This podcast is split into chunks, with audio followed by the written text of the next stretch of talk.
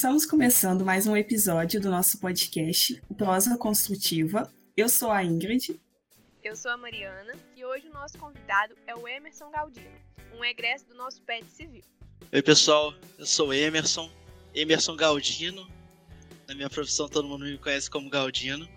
Eu formei em 2016, entrei na faculdade em 2011. Logo em 2012 eu já entrei no, no PET Civil da UFJF e estive praticamente até o final da minha graduação. Saí oficialmente do PET ali mais ou menos em 2014 para fazer o intercâmbio, mas mesmo quando eu voltei no intercâmbio eu não consegui manter distante no PET, sempre estive lá. Então na prática foram quase quatro anos de PET interruptas. Foi uma experiência muito boa. Atualmente eu trabalho no, no Rio de Janeiro. Eu sou militar e engenheiro civil ao mesmo tempo, ocupando o mesmo cargo. Espero que a nossa conversa seja produtiva hoje.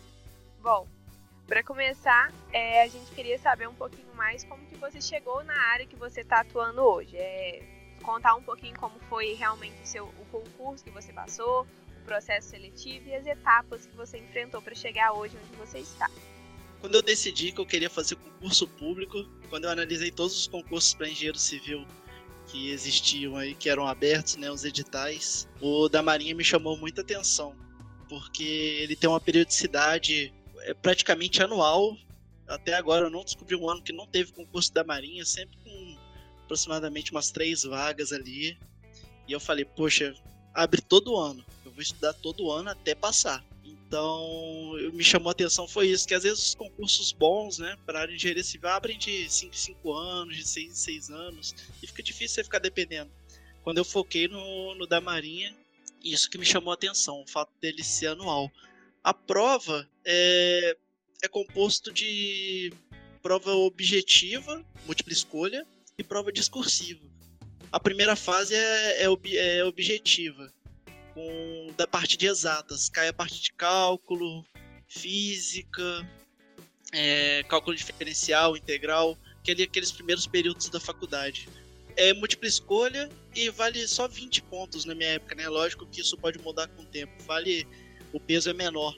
A parte discursiva, que é 80 pontos, que é a parte de engenharia civil, que no meu ano, isso muda de ano para ano, mas no meu ano foi caiu geotecnia, mecânica dos solos e estruturas essa daí já vale 80 pontos.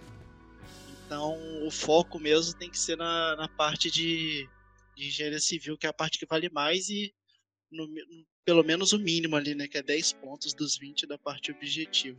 Além disso, tem redação. O, a redação é de algum tema relacionado à área de desenvolvimento nacional, área militar, alguma tecnologia, e prova de títulos e uma tradução de um texto de inglês para português. Basicamente são essas as etapas da, da, do processo seletivo que obviamente podem mudar de ano para ano. Né? É sempre bom estar de olho lá no edital que abre. E além dessa parte mais acadêmica, né, tem alguma parte igual assim a gente sabe que concurso militar geralmente tem a parte física e algo além de, do, da parte é, de? Ah, realmente, tem a parte física, só que como é essas que eu falei são as classificatórias.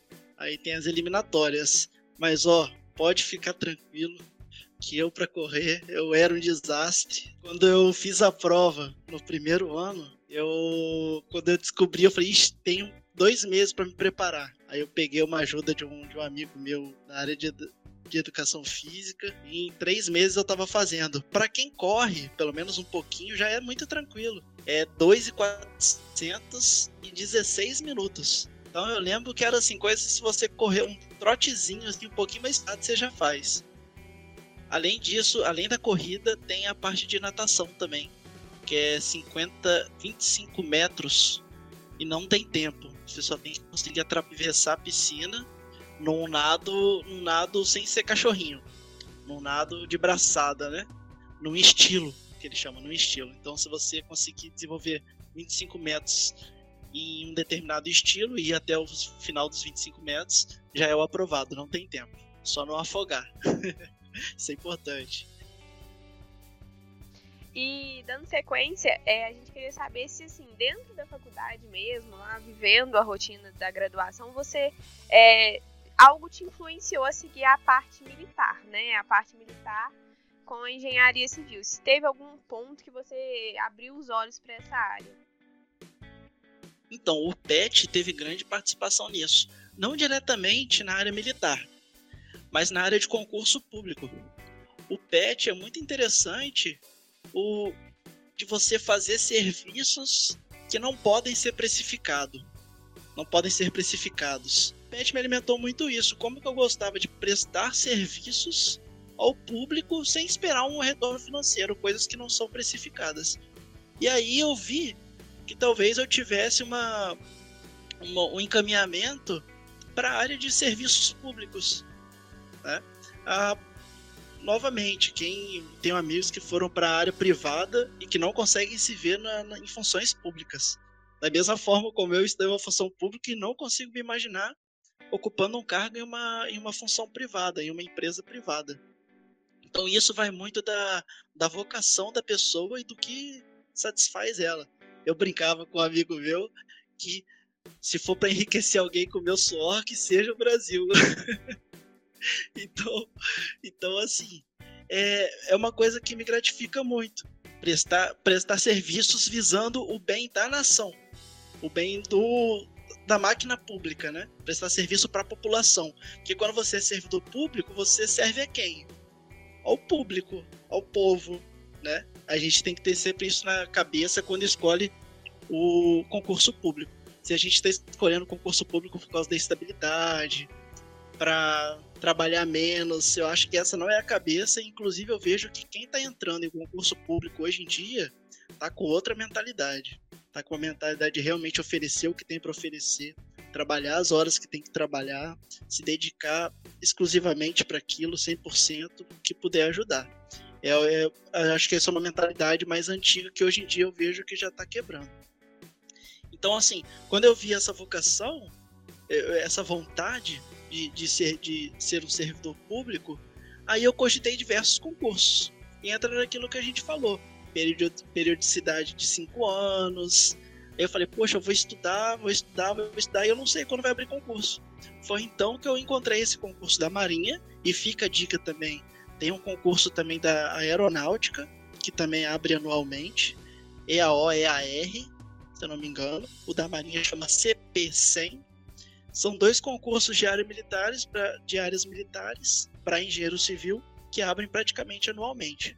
O do Exército, ele já tem uma idade mais limitada é, tem que tomar cuidado, porque se não me engano é 25 anos.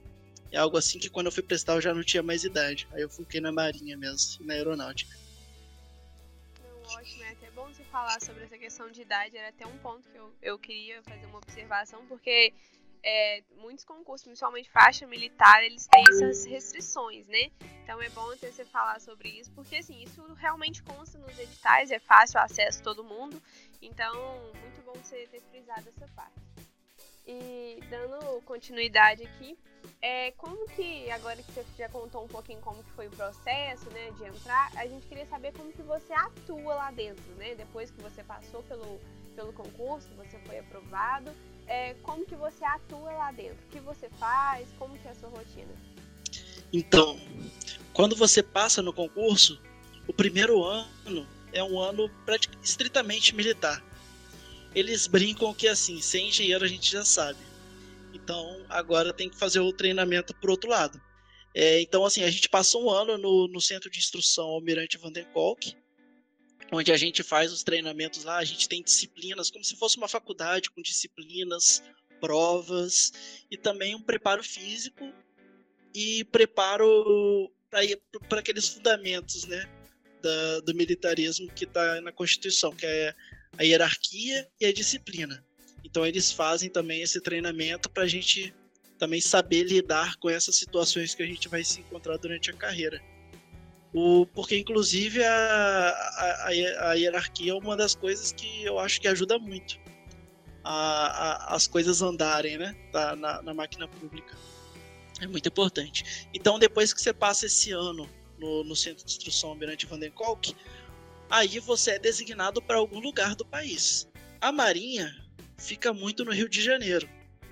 É, é, a concentração dela fica no Rio de Janeiro. Então, provavelmente o engenheiro civil vai ficar no Rio de Janeiro, um ou outro que vai para fora, mas também depois de um tempo volta vai para o Rio de Janeiro, é transferido para o Rio de Janeiro. E durante a atuação vai depender muito de onde você for.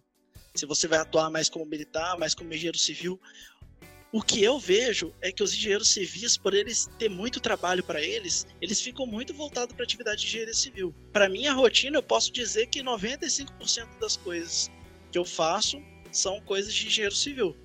E aí vai, vai ter projeto, vai ter fiscalização de obra, vai ter aquelas atividades secundárias, né, que são laudos de avaliação, é, laudos de vistoria, pareceres técnicos, é, perícia técnica, tudo isso aí está no todo o rol de atuação do engenheiro civil você vai desempenhar dentro da, da Marinha. Principalmente se você for para um órgão centralizador de engenharia civil, que é a diretoria de obras. Aí existem os departamentos, departamento de projetos, departamento de obra, departamento de técnico, departamento de laudos e vistorias. É isso a atuação do engenheiro na Marinha interessante, né? Porque a gente vê a Marinha, a gente realmente não tem esse pensamento, tipo, em obras, engenharia civil, que vai ter essa ramificação em algum ponto. A gente de fora realmente pensa só na parte militar e focado realmente naqueles preceitos básicos que todo mundo conhece. É, só complementando a pergunta, é, nesse, hoje, depois de você ter passado aquele um ano, igual você contou, e você assim já focou muito que realmente você atua diariamente como engenheiro civil, qual que é a parte que você atua como militar? O que você, tipo, qual que é essa divisão assim entre engenheiro civil no seu dia a dia, no, nas suas funções assim? Qual é a parte mais voltada ao militarismo? Então, a parte mais voltada para o militarismo é a parte de cerimônias, a parte do serviço, você é responsável. Muitas vezes você tem que dormir no, no, no, na organização militar, quartel, né? É, são os treinos. Você tem que dormir no local do seu trabalho para cuidar das instalações. É, isso vai uma escala que pode ser mais ampla, pode ser mais apertada, vai depender. É, cerimônias, formaturas, mas o principal de vivenciamento do, do militarismo acontece junto à sua atividade de engenheiro civil, que é aquela questão da, da hierarquia e da disciplina. Que é você é um engenheiro civil, só que você é um engenheiro civil num ambiente com muita disciplina, com muita hierarquia. Outra especificidade do, do militarismo no dia a dia: o uniforme, cortar cabelo, o cabelo tá, tem que estar tá sempre cortado, a barba tem que fazer todo dia. Então são essas, essas coisas do militarismo que você vive diariamente. Mas coisas que acontecem assim, de vez em quando, são isso: serviço, cerimônias, formatura. E falando um pouco sobre essa parte de desenvolvimento profissional, né? É, você pode falar um pouco sobre as oportunidades que você teve e que te ajudaram, né? Ah, isso é muito bom, porque posso dizer que o pessoal que eu trabalho, o pessoal é altamente qualificado. Então, assim, eu tenho pouco tempo, ainda não tive a oportunidade de abraçar essas, essas qualificações. Mas eu vejo que quem já está no final da carreira, o pessoal tem muito curso, pessoal tem uma, uma sabedoria da pessoa muito grande, vivenciam muitas experiências e realmente dá para aprender muito com eles. Tem oportunidade de, de mestrado, tem oportunidade de. Pessoa, você é livre para fazer o doutorado também existe as flexibilizações da rotina, pós-graduação, cursos, tudo isso é muito bem incentivado lá dentro. Se você quiser e você fizer propostas, apresentar bons preços, aí vai o processo de licitação, tudo, e você consegue fazer o curso. Se for de interesse e se for contribuir para o funcionamento do, do órgão, né? Além disso, tem umas outras oportunidades também, por exemplo, no curso de formação, a gente faz o estágio em navio. O engenheiro civil não fica no navio, né? Trabalhando. Coitado, o que, que o engenheiro civil vai fazer no navio? Construir a construção de, de concreto ali vai afundar o navio, né? Mas o, a gente faz um estágio. Nesse estágio, algumas pessoas da minha turma tiveram a oportunidade de navegar por 11 dias. E eu fui uma dessas pessoas. A gente foi até o meio do Atlântico lá, visitar a Ilha da Trindade, enquanto para fazer o adestramento, né? e retornamos e foi uma experiência assim muito legal. A gente viu golfinho, viu baleia, tudo isso no, nessa, nessa experiência. É uma experiência que te engrandece muito como pessoa. As experiências que para a Ilha da Trindade só tem como sair de duas formas: ou como militar ou como pesquisador. Então assim, pouquíssimas pessoas foram para lá. Então são essas oportunidades assim que você tem que, que torna a profissão gratificante. Sim, com certeza. E o engenheiro, ele qual a posição que ele ocupa né, na hierarquia e também se você puder comentar um pouco se ele tem possibilidade de subir de posto, algo nessa linha. Então, o engenheiro ele segue uma carreira mesmo. O engenheiro civil que entra pelo CP100, ele entra, faz o curso como guarda-marinha e depois desse curso ele vai a primeiro tenente entra como primeiro tenente, vai a capitão tenente, capitão de corveta, capitão de fragata, capitão de mar e guerra e pode chegar inclusive ao o generalato. Pode virar um oficial general, que é uma possibilidade também que o Corpo de Engenheiros da Marinha tem. Quando você entra na Marinha, você entra para o Corpo de Engenheiros da Marinha. Então, a partir dali, você segue uma carreira pré-definida, que é baseado tanto em antiguidade, que é há quanto tempo você está ali, né? Quanto por merecimento. Tem que ter o mérito do serviço bem prestado para galgar os postos mais elevados. Sim, interessante. Eu acho que a gente às vezes não tem não sabe assim essa essa percepção, né, de como pode mudar e como que a gente entra, a pessoa que entra lá como é, engenheiro, né?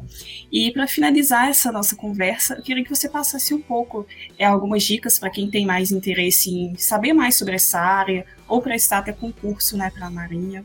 Olha, o que eu tenho para dizer é estudem, porque vale a pena é uma profissão muito boa, é uma profissão que você consegue exercer bem o seu, o seu dever como cidadão, auxiliar as pessoas, servir ao público.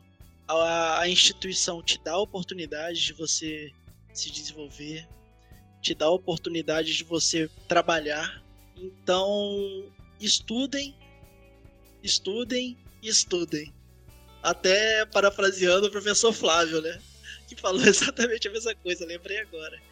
Então, assim, procurem bons materiais. Tenho, quando eu estudei, eu estudei muito por questões de, das provas anteriores, questões resolvidas. É, treinem a redação e tudo mais. E não, e não fiquem presos apenas. Não há necessidade de ficar preso apenas a, a, ao concurso da Marinha. Vai, faz o, do, faz o EAO-EAR da aeronáutica. Se tiver idade, faz o do exército se tiver idade, faz o concurso do TCU, se abrir o concurso, faz o concurso do TCU também, faz o concurso da CGU.